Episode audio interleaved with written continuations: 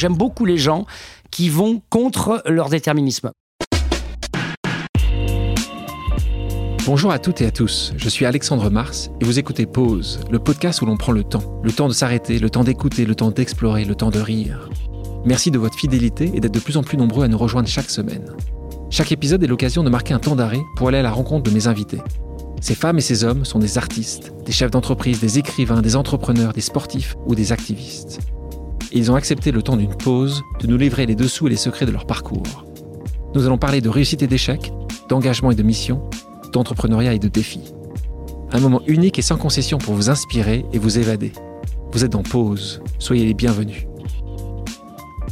Mon invité est un amoureux du jeu. Comédien dans l'âme depuis sa jeunesse, il était le seul à croire en son destin.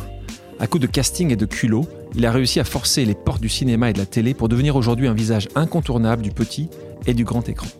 Artiste tenace, autodidacte et travailleur acharné, pas question pour lui de tirer sa révérence et de s'avouer vaincu, malgré des années de galère et de passage à vide. Absent des réseaux sociaux par choix, il mène ses combats de front sous le nom d'un aventurier au grand cœur, à l'image de ses engagements associatifs, mais aussi politiques. Bonjour Bruno Solo. Bonjour Alexandre. Bruno, tu as grandi dans le centre de Paris, le quartier des Halles, du Marais. C'était encore l'époque des primeurs, des brocanteurs. Beaubourg était encore un parking. Bref, un quartier populaire assez pauvre. Tu racontes d'ailleurs que l'immeuble tenait à peine debout, l'appartement était un peu insalubre. Quel souvenir gardes-tu de cette époque? Un souvenir de chaleur, de solidarité, de bonheur, parce que on était, euh, je dis on, parce qu'il euh, y a encore deux ans, j'aurais dit nous sommes. Mais j'ai perdu mes parents coup sur coup ces deux dernières années. Ça a été très douloureux parce que d'aucuns ont des problèmes avec leurs parents, ce qui est légitime. D'aucuns les retrouvent au moment ultime. Moi, euh, je les ai jamais quittés. Ils ne nous ont jamais quittés, ma sœur et moi. Ils nous aimaient aussi fort que nous les aimions. Nous le rendions bien cette euh, tendresse. Et c'est vrai que j'avais des parents extrêmement tendres, attentifs, bienveillants, euh, qui savaient aussi être fermes quand il faut l'être, parce qu'il faut savoir être Ton ferme. papa Mon papa, ma maman, les deux. Ils étaient assez cohérents dans leur manière de nous éduquer, c'est-à-dire que, comme je le fais d'ailleurs moi avec mon épouse, même si après on n'est pas toujours d'accord sur les moyens employés ou sur les sanctions, si tant est qu'il faille parler de sanctions parfois.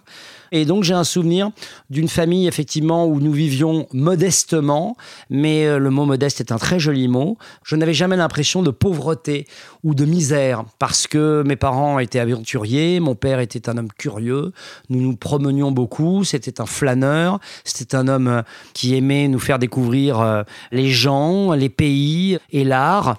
Donc euh, toute cette richesse faisait que ça passait plutôt bien, effectivement, le fait que les toilettes étaient dans la cour et qu'en hiver, il fallait aller faire pipi ou faire la grosse commission dans des conditions parfois extrêmement précaires. On parlait de famille, si on rentre un peu plus dans le détail de la famille.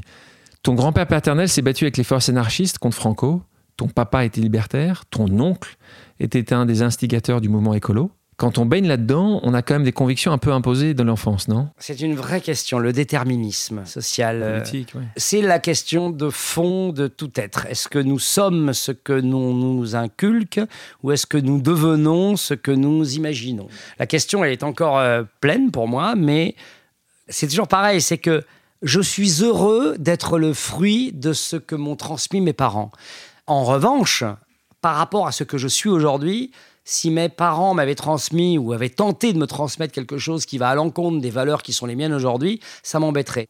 Moi, j'ai pas beaucoup de mérite à être. euh, bon, j'ai mes défauts, etc. Machin, mais bon, peu importe. Je suis un être humain euh, complexe et pluriel. Mais j'ai pas tellement de mérite à être ce que je suis, un peu généreux, un peu progressiste, un peu à l'écoute, un peu curieux. Encore une fois, avec mes défauts, parce que là, j'ai l'impression que je fais un panégyrique de moi-même, et c'est pas ça que je veux dire. Mais j'ai beaucoup, beaucoup, beaucoup d'admiration pour les gens qui sortent de leurs conditions. Alors plutôt qui viennent vers mes valeurs que des valeurs opposées aux miennes. Mais par exemple, mon épouse a grandi dans une famille où effectivement la parole était peut-être un peu plus étriquée, euh, la pensée un peu moins large, les a priori un peu violents. Tes beaux-parents- vont mes beaux-parents. Non, non, non, non, non, justement, parce que ils étaient dans une sorte de carcan qui faisait que il manquait un petit peu de ce qui, à mon avis, est l'essentiel de ce que doit être un être humain, la culture. Et euh, la culture, c'est l'émancipation de l'âme, c'est l'émancipation de soi. Mes parents étaient des gens cultivés, les siens ne l'étaient pas. Ce que je vois, c'est que devenu mon épouse, comment elle a creusé son sillon, comment elle a cherché d'autres vérités, comme elle a senti que ce qu'elle entendait à la maison n'était peut-être pas nécessairement ce vers quoi elle avait envie d'aspirer, ça, je trouve ça admirable. Donc j'aime beaucoup les gens qui vont contre leur déterminisme. Moi, je n'avais pas envie de me battre contre les idéaux de mes parents parce qu'ils correspondent assez bien à ce que j'avais envie d'entendre jeune et ce que je suis aujourd'hui adulte. Alors qu'est-ce qui se passe? 13-14 ans, tu as une révélation, sans aller à Lourdes, tu veux devenir comédien. Bah, à 13 ans, effectivement, euh, une fois de plus, mes parents m'amènent voir une pièce, euh, même avant, hein, ils m'amènent voir une pièce à la cartoucherie à Vincennes, une pièce d'Ariane Mouchkine qui s'appelait L'âge d'or, et je vois euh, devant moi des comédiens totalement exaltés, fiévreux. C'était un théâtre un peu radical, c'est le théâtre des années 70. Hein. On n'est pas dans une pièce classique, premier acte, deuxième acte, c'était pas au théâtre ce soir, c'est le moins qu'on puisse dire, avec des acteurs à moitié nus pour la plupart, avec défendant des trucs, voilà. Bon, un théâtre un peu exalté, qui est un peu daté maintenant, on dirait. Mais à l'époque, ça prenait toute son ampleur et sa valeur. Je vois ça et je sors de là, je dis à mon père et à ma mère, je dis, oh, j'adorerais faire ça. Et puis petit à petit, à force d'étudier des textes à l'école, de me passionner pour l'histoire, le français, fort de ce que m'amenaient mes parents et de leur curiosité, je me suis dit que décidément, c'est ce que j'avais envie de faire. Comment ils ont réagi justement? Comme vous pouvez l'imaginer par rapport à la présentation que je fais d'eux. C'est-à-dire, mon père, il m'a dit, ben écoute, euh, parce qu'il avait beaucoup d'humour, il était assez moqueur, il m'a dit, écoute, euh, si tu peux faire vedette, ça m'arrangerait parce que je sens que je vais avoir une petite retraite. Il était ouvrier dans le bâtiment, mon papa, et euh, ma maman ne travaillait pas à ce moment-là. Ils étaient encore ensemble, ils se sont séparés en, tout en restant toujours très amoureux et très liés jusqu'au bout. Ils n'ont jamais divorcé, ils sont séparés, mais ils n'ont jamais divorcé. Ils ont refait leur vie, mais. Tu dis qu'ils étaient encore amoureux l'un de l'autre. Oui, oui, enfin amoureux, non. Ce, serait, faire offense, ce serait faire offense à, aux nouveaux partenaires. Non, non, mais ils avaient une grande tendresse, vraiment une grande tendresse. Mais ils l'ont vécu euh, chacun de leur côté. Ils et puis ils n'ont jamais divorcé. Non, jamais. Jamais. Mon père n'a jamais, euh, n'a jamais voulu euh, mêler une quelconque administration dans leur histoire qui avait été belle, qui avait donné naissance à ma sœur et moi. Et il a toujours été d'une honnêteté avec ma maman en lui donnant chaque mois, tous les mois de sa vie jusqu'à ce qu'il disparaisse et qu'elle disparaisse aussi. Donc, il a toujours donné de l'argent, et même quand nous avions quitté le foyer. Et il était d'une droiture absolue. Et voilà. Et ça, c'est quelque chose de très essentiel sur moi, d'une intégrité morale et d'une droiture morale qui ne s'est jamais jamais, jamais départi. Ni dans ses choix, ni dans ses attitudes, ni dans ses propos. Mon père était un juste. C'est un homme juste. Et mon éclaireur, ma mère l'était aussi, mais ma mère était plus...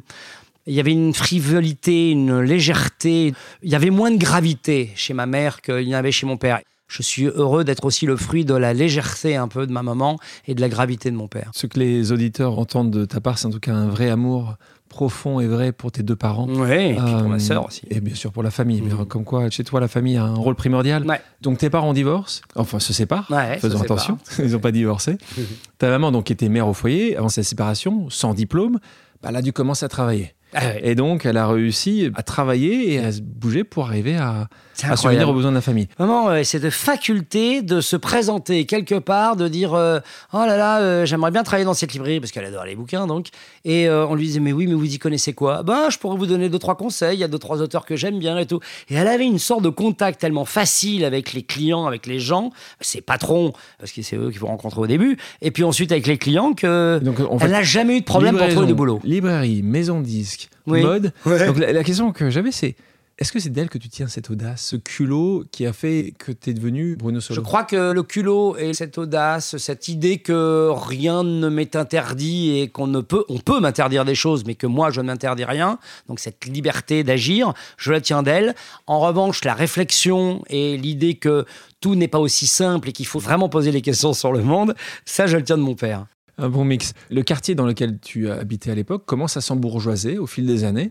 Et là, tu te retrouves au lycée avec euh, des fils d'avocats, de grands patrons. Donc toi, fils, comme tu dis, de famille modeste, mhm. est-ce que tu le ressens, ce complexe social? Est-ce que tu l'as jamais eu? Est-ce que les gens t'ont fait remarquer quand tu as ces années 16-18 ans? Je le sentais sur euh, les choses ostentatoires sur les fringues, sur les endroits où on part en vacances, sur le fait que ton papa ou ta maman viennent te chercher avec une belle voiture à la sortie de l'école, sur effectivement le fait que de temps en temps j'avais envie d'avoir euh, des Stan Smith et que bon bah, j'avais des palladiums parce que c'était en tissu, c'était moins cher. Je le sentais là-dessus, mais fondamentalement sur l'élan, sur ma faculté à me sentir à l'aise parce que j'avais un peu les mots, qu'ils m'avaient été transmis et que c'était quelque chose d'important dans notre famille. Non, j'ai jamais fait de complexe social Mais de temps en temps, j'étais ramené à ma condition de hey, tu devrais venir avec nous à tel endroit, c'est super. Ah bah oui, mais je peux pas, j'ai pas un rond. Mais tes parents, ils ne donnent pas d'argent. Euh, ils m'en donnent un peu, mais pas ce qu'ils vous donnent à vous. Donc là, oui, je le sentais. Là, je le prenais. Mais comme j'étais solidement éduqué, c'est quelque chose que je compensais assez vite. Mais quand tu as cet âge-là et que tu n'as pas ce que d'autres autour de toi peuvent avoir, est-ce que tu sens que ça va devenir un, un moteur pour toi? Est-ce que l'argent était un moteur, le succès, ou c'était juste jouer? Quel est ton moteur à cet âge-là bah, C'était la générosité de ceux qui avaient déjà. Moi, je ne trompe pas dans le manichéisme imbécile de savoir que les classes euh, laborieuses et populaires seraient plus valeureuses, auraient plus de vertu que ceux qui, que l'élite. Voilà, pour schématiser l'extrême. Moi, parmi les enfants euh, fils de l'élite, de médecins, d'avocats, d'artistes qui avaient réussi, parce que un artiste, il faut qu'il réussisse pour faire partie de l'élite. Hein, autrement, il fait vraiment partie de la du monde, hein, parce qu'un artiste qui marche pas, c'est quand même un métier quand même très compliqué. Mais ce que je veux dire, quand je croisais ces garçons et ces filles, bah, voilà, et j'ai croisé plein de garçons et de filles extrêmement généreux qui me disent T'as pas, mais nous on a, viens, tu vas quand même pas t'empêcher de venir avec nous parce que t'as pas. Ils n'étaient pas mesquins. Je suis heureux d'avoir grandi avec la solidité euh, intellectuelle qui me semblait être la mienne dans un milieu qui avait des choses que je n'avais pas. Effectivement, euh, un accès euh, plus facile aux petits plaisirs de la vie, aux petits restaurants, aux jolies voitures, aux jolis appartements, etc. J'allais de temps en temps faire des fêtes dans des appartements qui étaient beaux et j'étais pas envieux. Je n'étais pas jaloux non plus. Je pouvais être envieux de temps en temps. Je me dis, ah ouais, moi j'aimerais bien avoir une grande chambre. Moi j'ai toujours eu une chambre avec ma sœur. J'ai jamais eu ma chambre à moi, tu vois. Mais en revanche, euh, de temps en temps, en allant chez d'autres, je me disais, j'aimerais bien avoir ça aussi, mais pas au point que ça me bouffe et que ça m'empêche de m'épanouir. Pas à ce point-là. On va en reparler. Je pense que cette quête de liberté, cette mhm. envie de liberté que tu attaches à beaucoup de tes décisions, euh, mon mhm. avis, c'est vu très tôt dans ta carrière. Mais si on revient sur ce moment où tu es tout jeune, mhm. normalement, il faut prendre des cours de théâtre. Tu n'as pas forcément les moyens. Comment on se débrouille sans avoir la technique? Tu improvises, tu galères pendant quelques années. Comment tu fais à ce moment-là, dans le Paris des années 80 Alors, j'avais quand même, euh, pour moi, euh, encore une fois, j'y reviens, ça peut paraître un peu récurrent et obsessionnel chez moi, mais j'avais quand même cette euh, chance d'avoir vu beaucoup de gens voulaient devenir comédiens, de copains et de copines. Pour autant, est-ce qu'ils avaient vu des films Est-ce qu'ils avaient vu autant de pièces que moi? Moi, je m'en étais mangé un paquet de pièces de théâtre. J'en avais vu un paquet de films. J'en avais lu des tonnes de livres sur le métier, sur l'art de la comédie. J'avais lu euh, Le paradoxe du comédien de Diderot à 13 ans. J'avais lu euh, le livre euh, de Jouvet sur le comédien. J'ai oublié le titre là, mais ça me reviendra. Mais j'avais vu des pièces. J'étais déjà, comment dire, imprégné je suis un buvard, moi. Hein. J'appréhende assez vite ce qui se passe autour de moi. J'étais dans l'imitation. Il y avait quelques maîtres comme ça que je regardais jouer, que dont j'aimais le travail. Qui, qui, était celui qui, pour toi bah, Michel Bouquet, par exemple, que j'avais vu au théâtre. J'avais vu Claude Rich. J'avais vu des gens comme ça. Pour la manière de marcher, de, euh, parler, si tu, tu commences à imiter. Page, au théâtre. Je sentais d'instinct. Et puis bon, alors là, ça va être très prétentieux, mais on a le droit de l'être de temps en temps quand on a des petites certitudes. J'en ai pas des milliers de certitudes, mais j'avais celle-là que j'étais fondamentalement fait pour ce métier et que j'étais pas le plus mauvais. Quand j'abordais un texte en classe, parce que j'ai quand même pris quelques petits cours au conservatoire du 4e arrondissement pour voir un peu comment ça fonctionnait. C'était des cours gratuits qui étaient dans le lycée, euh, au lycée Victor Hugo aussi, qui était dans le 4e. Et donc, avec les, les profs, je sentais que dès que je lisais un texte, je sentais un peu mieux le personnage. Tout de suite m'intéressait le personnage et non pas ce que moi j'allais en faire, mais ce qu'il allait faire de moi, le personnage. Et ça, j'en ai eu conscience très très vite qu'un personnage devait guider mes pas et non pas moi guider le personnage. C'est pour ça encore qu'aujourd'hui, j'aime les comédiens qui se noient dans leur personnage. Et j'ai pas envie de reconnaître tout de suite l'acteur, j'ai envie de reconnaître un personnage et d'être ravi que ça soit plutôt Isabelle Huppert ou Toreton qui l'interprète. Que ça, que, d'autres. Voilà, non, non, mais je, veux dire, avant tout, moi, ce qui m'intéresse, c'est l'histoire, c'est les personnages. Et ça, j'en ai eu conscience vite, et ça m'a permis assez vite. J'ai monté une troupe de théâtre, j'ai monté une troupe dans la rue. donc, là, donc là, on est dans ces années-là, ou ces années galère parce que quand tu mets une. Ah non, les années galères, c'est après. Ça, ah, c'est pas des années galères parce que je suis encore au lycée. Je vais jusqu'au bac, j'ai mon bac et tout, je suis tranquille. Donc, parlons, parlons des années galères. Ah, les années galères, elles viennent à partir du moment où je prends la décision qu'effectivement, après mon bac, ça va être mon métier. Et là, effectivement, je monte une troupe avec des copains, des copines, on va jouer dans des lycées, on va jouer dans des, ce qu'on appelait des MJC à l'époque des maisons de la jeunesse et de la culture. Je vais jouer dans la rue à Beaubourg, c'était la grande époque du théâtre de rue. Euh, je croise des gens comme Gustave Parking, etc., qui lui avait déjà très chevronné. Hein, mais voilà, j'ai le sentiment de faire ce métier. Et qu'est-ce que il y a déjà des pièces que tu préfères jouer? Il y a des, j'aime Bertolt Brecht, j'aime le théâtre contemporain, euh, voilà, mais j'aime aussi euh, Molière. Mais on peut pas jouer Molière dans la rue comme on peut jouer en attendant Godot, par exemple. Tu vois, c'est plus facile de jouer en attendant Godot dans la rue parce qu'il n'y a pas vraiment besoin de décor. On va aussi vers l'économie. Hein, on n'est pas fou. Hein. Moi, quand j'ai créé Caméra Café, je fais une petite digression, mais c'est aussi euh, en souvenir de cette époque-là. Quand j'ai créé Caméra Café avec Yvan, c'est parce qu'on s'est dit comment faire une petite pièce de théâtre, pas chère. Ça coûte que dalle, caméra café. Hein. C'est une caméra posée en hauteur. On imagine le hors-champ qui a une, machine, qui a des bureaux, qui a des trucs. C'est juste des bruits, hein. des bruits de machine à, écrire, des bruits d'ordinateur, des bruits de photocopieuse. La, machine à café, personne ne la voit jamais puisqu'elle est de face. Donc, on peut s'imaginer que tout ça est très beau, qu'il y a un ascenseur et qu'il y a un premier étage, un troisième étage, mais on ne voit que ce qu'on vous propose. Ça, c'était déjà une réflexion. Économiquement, j'avais déjà eu euh, ce truc-là. Quand on montait les pièges, me quels sont les auteurs qu'on peut monter sans trop de problèmes.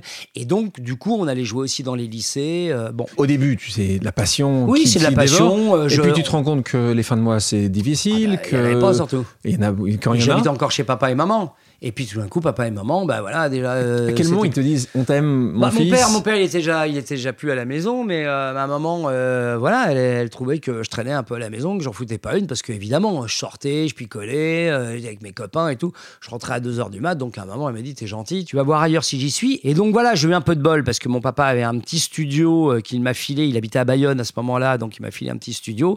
Et puis très vite, je me suis dit là, il faut que je me débrouille. Et j'ai commencé à écrire. Voilà, j'avais la chance de savoir un peu écrire. J'ai fait des choses absolument invraisemblables. J'écrivais des fausses lettres pour des magazines qui cherchaient des, des fausses lettres de lecteurs euh, dans des magazines érotiques. J'ai écrit euh, des modes d'emploi un peu marrants pour euh, l'utilisation de cassettes. Je sais pas si ça parle encore à certains jeunes qui nous écoutent, mais à une époque, il y avait un truc qui s'appelait les, cassettes, des cassettes audio. Et eh ben, j'écrivais des modes d'emploi en fonction des, des cassettes. J'ai écrit des petits sketchs à droite à gauche pour des gens dans des cabarets. Je faisais un peu de batterie. J'étais un peu batteur, donc je faisais un peu de batterie pour gagner 3 francs 6 sous. Et puis voilà, et puis j'ai ramé, j'étais au RSA, euh, j'étais vraiment dans la merde. Mes parents, effectivement, ne pouvaient pas m'aider parce qu'ils n'avaient pas les moyens financiers de pouvoir le faire.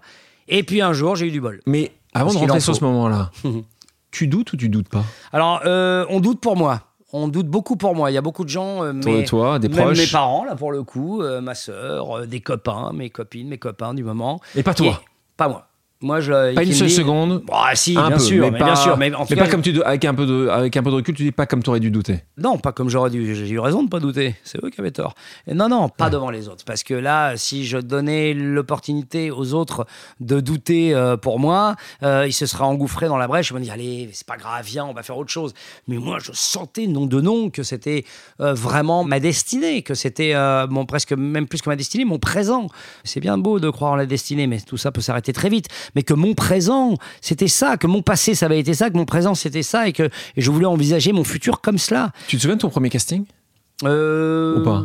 T'en as fait beaucoup à cette période-là? Non, j'en passais, mais j'étais même pas pris. J'étais même pas. Même, si, Je, faisais la queue et euh, il y avait toujours quelqu'un qui avait été pris avant, ou on nous disait bon c'est fini, ou non vous faites pas l'affaire, et donc voilà. J'ai toujours été un solitaire volontaire, c'est-à-dire que j'adorais avoir des copains à l'école, mais je détestais qu'ils viennent chez moi. On dit souvent que c'est grâce à un travail acharné, au culot, au talent qu'on peut percer en tant qu'artiste. En ce qui te concerne, tu dirais quoi? Alors le travail, je continuais. Moi, j'apprenais des textes pour moi. J'étais chez moi. Je regardais des films, je les décortiquais. Je regardais, j'allais voir des pièces quand j'avais des copains aussi qui eux avaient la chance d'être au conservatoire. Donc j'allais voir des pièces dans lesquelles ils avaient joué. Je lui continuais à lire, etc. Donc je m'entraînais. Je faisais mes gammes comme un musicien qui ne travaillerait pas et qui continuerait à jouer de la guitare ou du piano pour pas perdre la main. Il y a trop de comédiens qui oublient qu'entre les moments où on ne joue pas, il faut pas perdre la main. Donc moi, je travaille tout le temps je travaille pour moi. Mais quand je dis pour moi, même pas pour euh, ma femme et mes enfants. Dans mon coin, je lis un texte et puis je dis ah tiens, voyons si je saurais le jouer. Je le lis, même une page de roman, même un article qui me plaît. J'essaye de le, de le refaire euh, comme si j'étais un journaliste et que je présentais euh, mon éditorial. Donc j'ai toujours eu ce truc de retenir les textes, de les apprendre. Comme j'avais une plutôt bonne mémoire, ah d'ailleurs ça, on va revenir un peu en arrière, j'ai eu la conscience que je voulais être comédien très tôt, mais j'ai eu la preuve que techniquement je pouvais l'être. Euh, lorsqu'une euh, pionne m'avait, même une surveillante générale au lycée Victor Hugo, alors que j'étais en cinquième, me colle et me dit euh, pendant votre heure de colle, plutôt que de rester deux heures à rien foutre, vous allez apprendre tel poème. C'était le Chêne et le roseau de La Fontaine que j'avais pas étudié. Je l'ai lu une fois.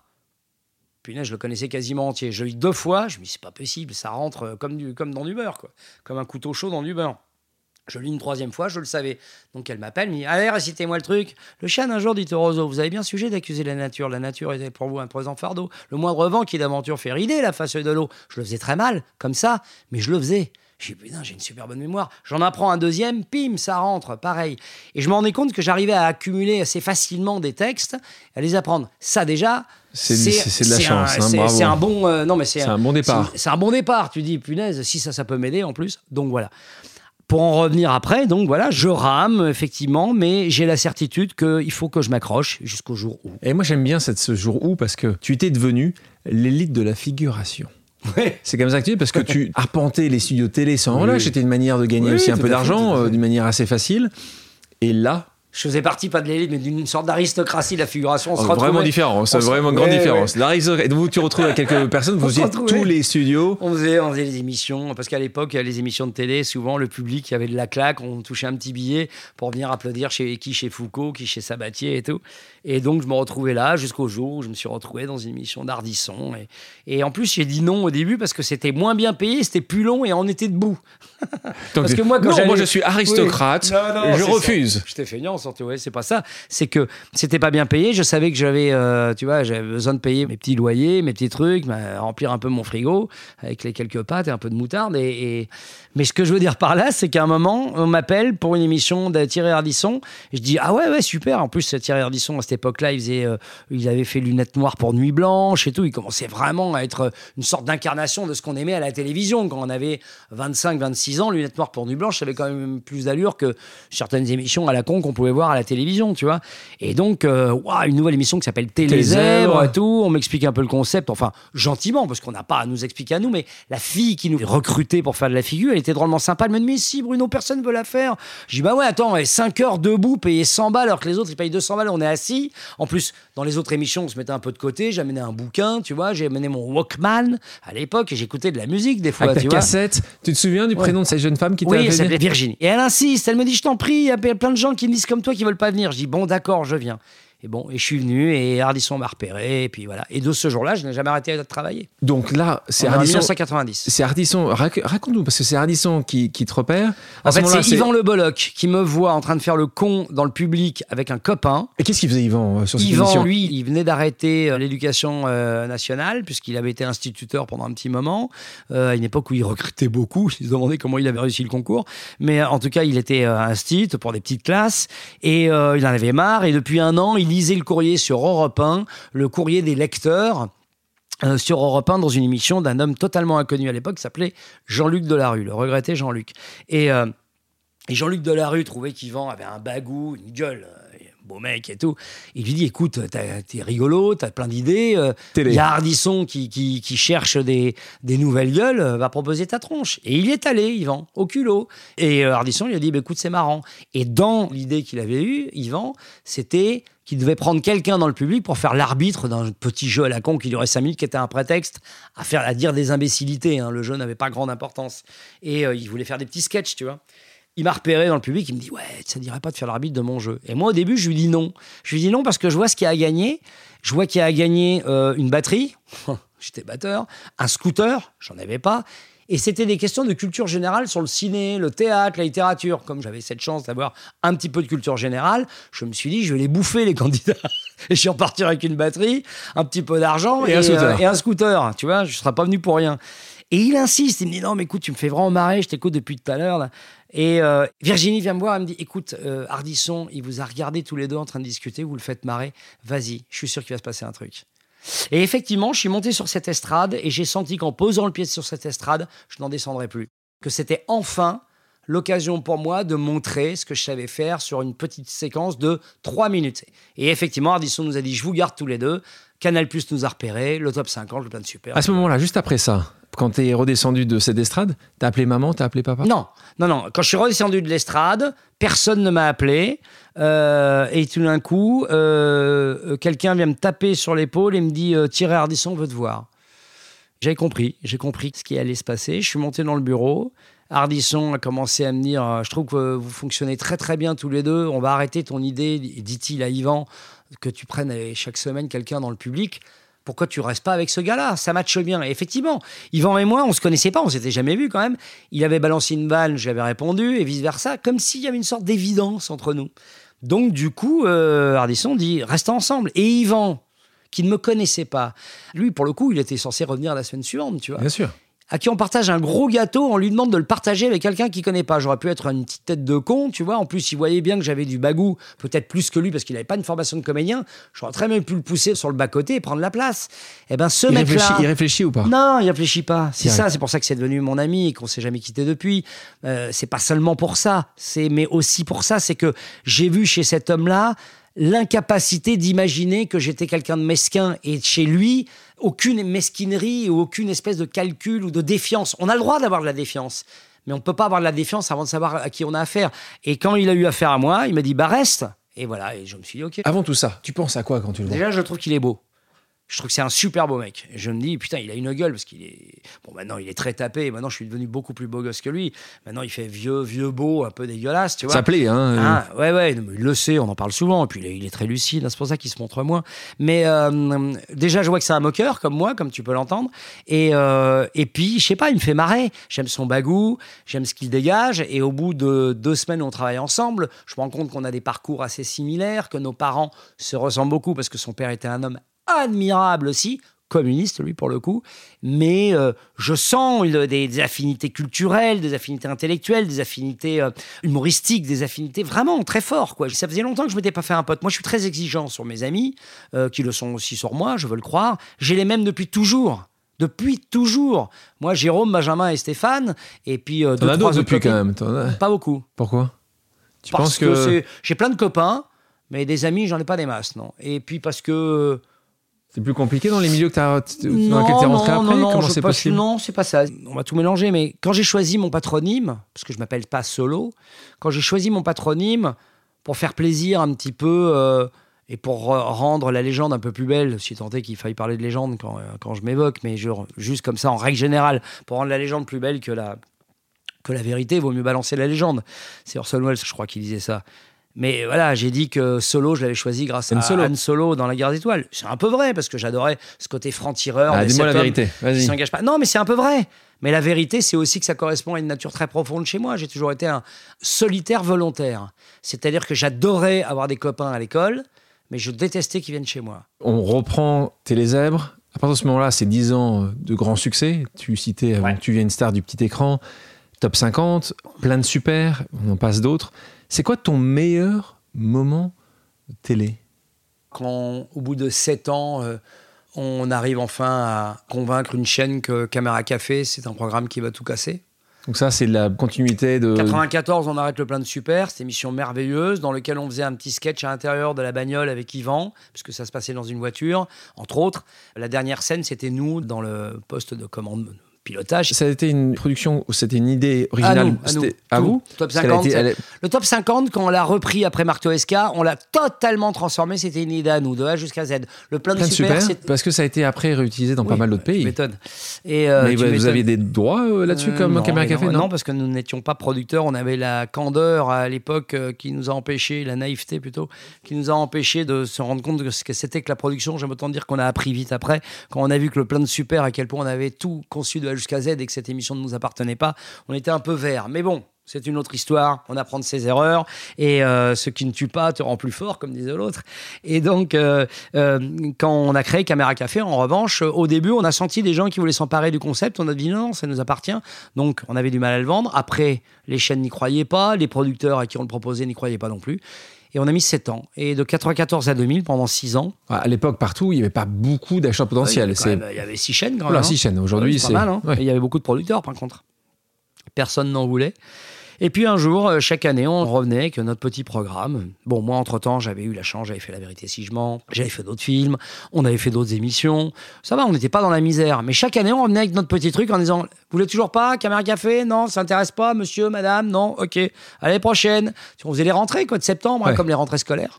Et puis un jour, il y a un producteur exécutif, Jean-Yves Robin, et un gars sur euh, M6, qui n'y est plus maintenant, qui s'appelle euh, Yann Guazampi, type formidable, qui nous dit On va tenter le coup. Alors, il y a eu plusieurs champs. D'une, parce que décidément, le programme était bien. Et deuxièmement, parce qu'il y avait euh, le programme canadien qui cartonnait en France, Un gars, une fille, qui était un programme québécois. Pas pour rien que je le dis, hein, pour que les gens arrêtent de s'imaginer que c'est un programme français. Il a été transcendé par les Français parce qu'il est meilleur que le programme québécois, bah, bah, grâce à Dujardin et Alexandra. Mais euh, force est de reconnaître que c'est pas du tout un programme français.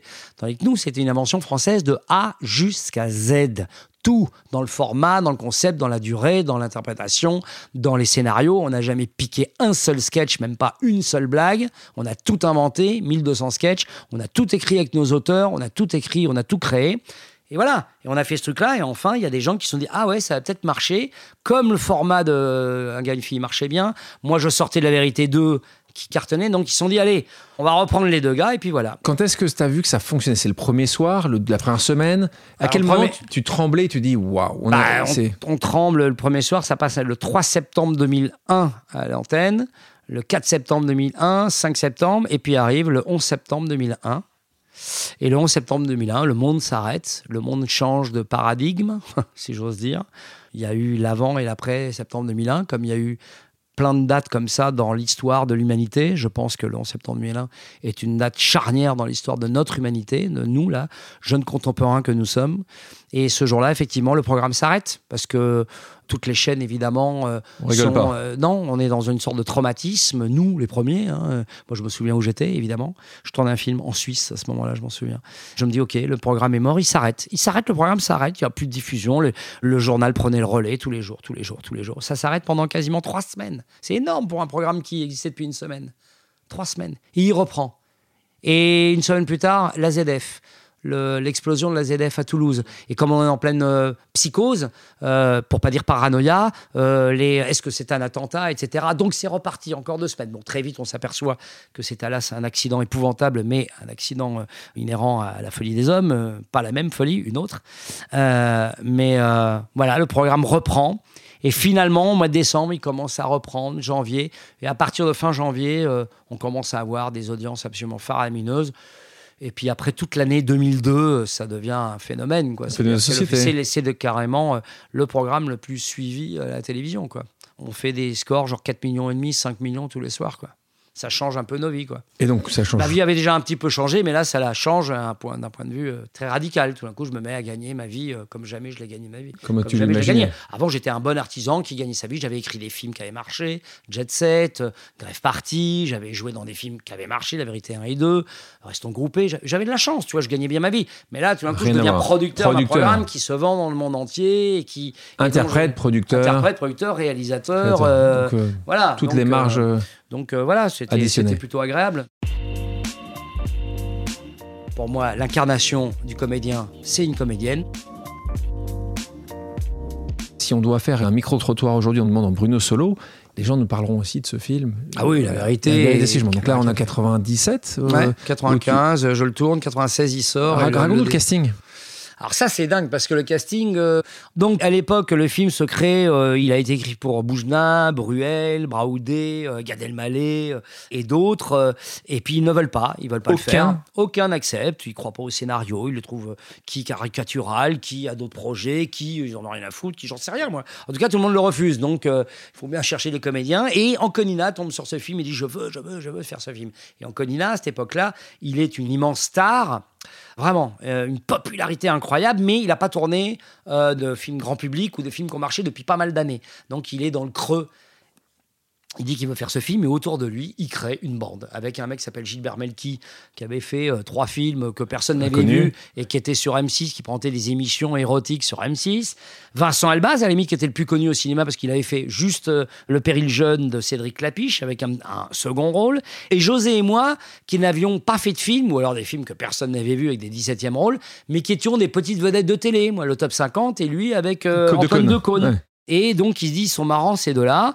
Et on fait les castings. Et puis, on est pris. Et, euh, et le film, on commence à tourner. Et puis, quand il sort, il fait 5 millions. Et là, évidemment, PAM Tu vois, ça change un peu aussi. Ça a été mon premier. euh, Énorme hit. Ouais, ça m'a été mon premier hit. En fait, moi, j'ai eu beaucoup de chance. J'ai rencontré Ardisson, ça m'a permis de travailler pendant des années en faisant le top 50, deux, trois petits films, le plein de super, des conneries. Et voilà. Et puis, d'un coup, je fais La vérité si je mens. Après, j'enchaîne des films. Et puis, je fais le 2. Et puis, Caméra Café. Tu dis sur euh, La vérité si je mens, c'est Anconina qui fait la sélection? Ah non, non, non, c'est pas lui qui fait la Ah. sélection, mais c'est autour de lui que crée la bande. C'est autour de lui, parce que nous, euh, quand là, il y a La vérité si je mens, euh, les débuts qui viennent de sortir et qui semblent effectivement pas rencontrer du succès, moi, j'ai soutenu le film. Je suis allé faire des télés et tout pour, euh, pour soutenir ces gamins. Parce que moi, on me dit, oui, nous, il y avait personne pour nous aider quand le film est sorti. C'est faux, parce que c'était Anconina qui était invité. Et Anconina, dans sa grande générosité, euh, dit, moi, si je viens, je viens avec la bande. Et donc, euh, les émissions, ils étaient bien obligés de nous recevoir tous. Mais quand, euh, je parle pas du 2, là, je parle du 1, personne ne nous connaissait, donc on arrivait et tout. En revanche, euh, là, quand, euh, quand les petits gars, ils, ils ont repris euh, nos rôles, il y avait personne pour les soutenir, donc euh, moi, j'ai décidé d'aller faire des télés pour les soutenir. donc celui-là, C'est un prêté pour un rendu. Par- moi, je suis pas un gras, moi. et par rapport, à celui, ouais, par rapport à bah, par rapport à, à d'autres qui ont tous pas voulu soutenir le Ils film. sont Non, pas non, je suis le seul à avoir fait. de toute l'équipe de départ, Ouais. aucun. Et Richard non plus. Bah, Richard, il n'est pas concerné, il n'est pas dans le film. Son personnage n'est T'as pas dans, dans le préquel. D'accord. Il Voilà. n'est pas d'un préquel. José n'a pas eu envie, Vincent n'a pas eu envie, et Gilbert Melki, il avait un, et c'était un peu compliqué pour lui parce qu'il joue dans le film lui pour le coup. Ah ouais, donc. euh, Donc euh, voilà, lui il a été invité en tant que comédien, Comédien. du film. tu vois. Parce que là, c'est quoi? C'est la quatrième. C'est la quatrième mouture Parce que toi, tu as fait le 1, le 2, et le 3. le 3. On a tous fait, D'accord. euh, il y a que Vincent qui a fait que le 1 et le 3, mais autrement on est. Et ça a été, le 2 a été aussi. Ah bah le 2 ça a été le plus gros succès. En ça a fait le le premier a fait succès. 5 millions, le deuxième fait euh, presque 9 millions et le troisième a fait 5 millions aussi. exceptionnel. Ouais, ça fait, oui c'est ça, 17 millions je crois à peu près, euh, les, Pas les mal. trois réunis. Ce que tu disais à une émission sur Canal, je crois, tu disais, pour être très honnête, j'aimerais pouvoir faire un peu plus de cinéma, mais le cinéma qu'on me propose, et on revient sur la discussion de liberté qu'on évoquait tout à l'heure, n'est pas tout à fait celui que j'aime et que je rêve de faire. Voilà. C'est quoi le cinéma, le rôle rêvé pour toi?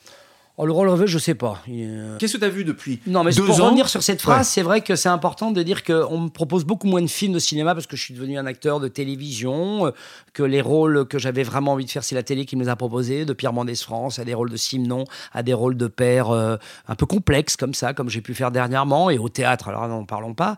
Et que le cinéma, à chaque fois qu'on m'en propose, c'est plus les films que j'ai envie de faire. Et les films que j'adorerais faire, euh, de Anne Fontaine à Jacques Audiard, en passant par Clapiche ou euh, Benoît Jacot ou euh, Pierre Salvadori ou euh, Marion Vernou. bon, ben, ces gens-là, je les ai déjà croisés. Je sens une vraie bienveillance de leur part à mon égard. Pour autant, quand ils font des films, bah, ils pensent pas à moi. Qu'est-ce que tu veux? Moi, je vais pas forcer les gens. hein. On peut, on peut essayer de leur dire ah putain, vas-y, essaye-moi. Mais quand il n'y a pas le désir, il n'y a pas le désir. J'ai disparu un peu de ces radars-là. Et de temps en temps, on me propose des films. Manque de bol, c'est pas des films que j'ai envie de faire. C'est des par où t'es rentré, je t'ai pas vu sortir, des rejoue-moisons de la trompette, des pyjamas pour 12. Euh, Tu en as fait aucun Je suis content. T'en as fait aucun Aucun de, ces trois-là, en tout cas. Je sais Aucun même pas s'ils se sont faits finalement, ces trois titres-là. Mais pour dire que euh, ces films-là, je suis ravi qu'ils existent. Il y a des gens qui aiment ce genre de films. Il y a des comédiens qui sont très doués pour les faire. Moi, je m'en fous. Voilà, c'est pas les films que j'ai envie de faire. Et j'adore la comédie, attention. Hein. Quand je vois Victoria, tu vois, ou quand je vois euh, La fille du 14 juillet, ou quand je vois les films de Nakache et Toledano, ah, j'adorerais aller dans ces films. On ne me les propose pas, donc euh, voilà. Maintenant, euh, au théâtre et en télévision, là oui, on me propose des choses. Est-ce que tu penses que si tu appelais Bruno Sédou, Bruno Depardieu, j'en ai quand même quelques-uns d'autres, est-ce que tu, on te verrait plus au ciné ou Non, non, ça c'est faux. Ça c'est vraiment une malveillance et des critiques faciles. Je suis pas persuadé qu'avoir été Guillaume Depardieu c'était si facile. Je suis pas persuadé qu'être la fille de, de certaines comédiens et de certains comédiens c'est si facile. Ah, je suis sûr Faut- que c'est pas facile. C'est exactement le contraire. Et alors, attention, hein, il y, a, y a quand même un atavisme très fort.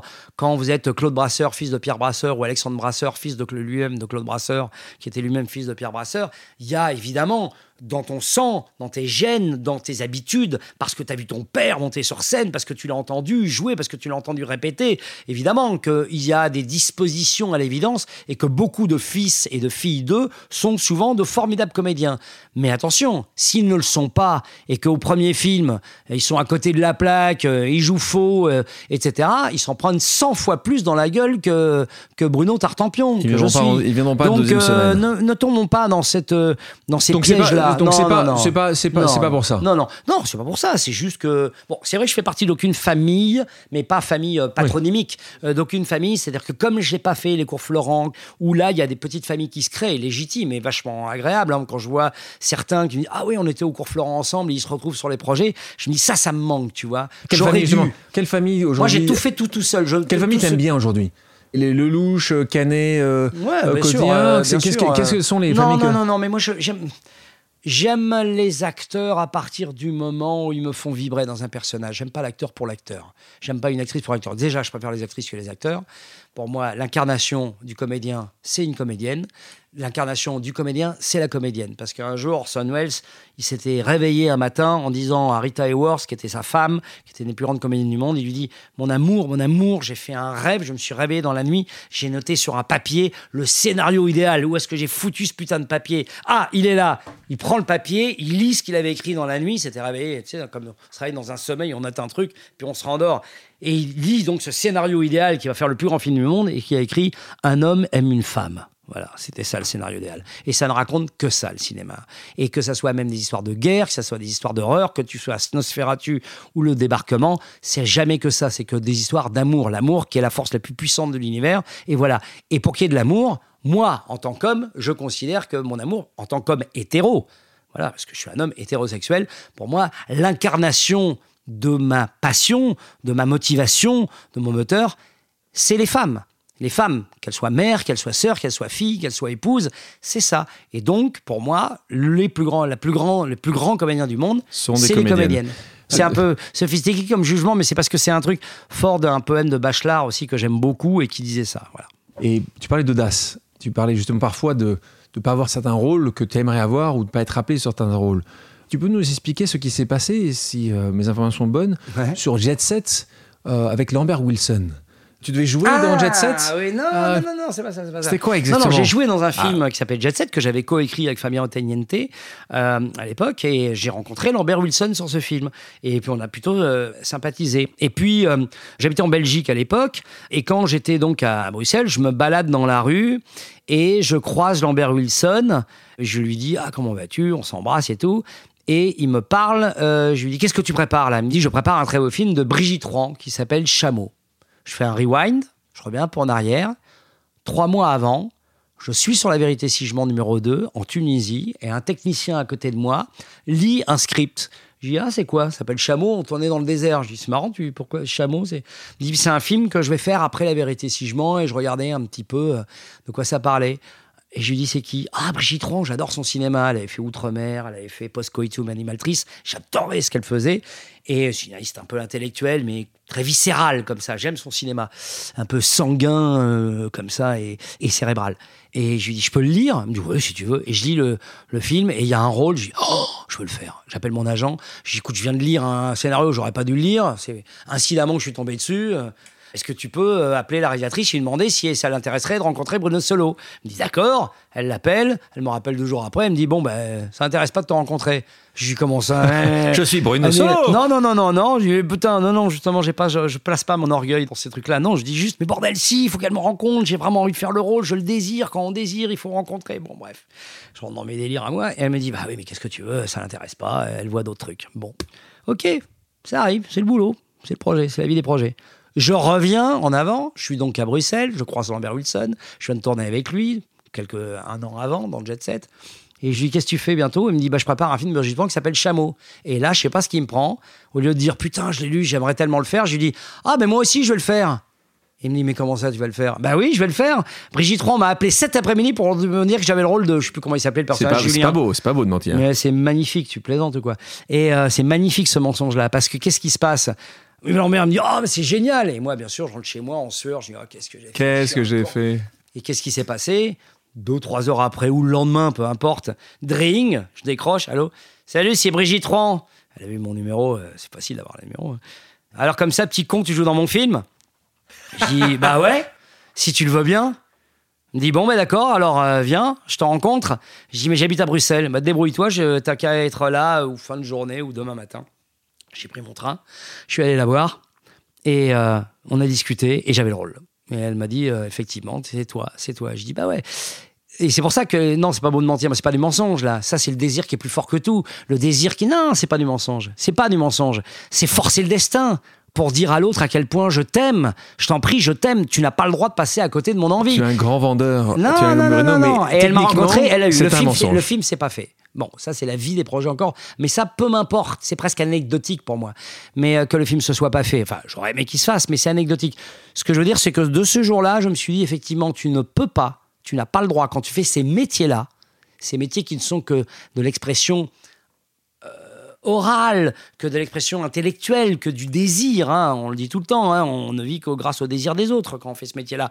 Eh ben, tu ne peux pas ne pas dire à quelqu'un que tu aimes qu'il passe à côté de toi. C'était tout ce que je voulais lui dire. Ne passe pas à côté de moi, je te veux. Après, c'était elle qui décidait de me prendre ou pas. Mais euh, voilà, pour moi, c'est très important. C'est quoi le meilleur rôle au cinéma selon toi que tu aurais aimé jouer? Une réponse. Si tu en avais un. Hmm. Un film qui raconterait l'histoire de mon papa. Le réalisateur avec qui tu n'as pas encore travaillé, à qui tu aimerais travailler? Ah, putain, ça y en a pas qu'un. Hein. Donne-nous-en un ou une. J'adorerais bosser avec Jacques Audiard. ouais. Ta carrière a commencé il y a 20 ans? 90. Ouais.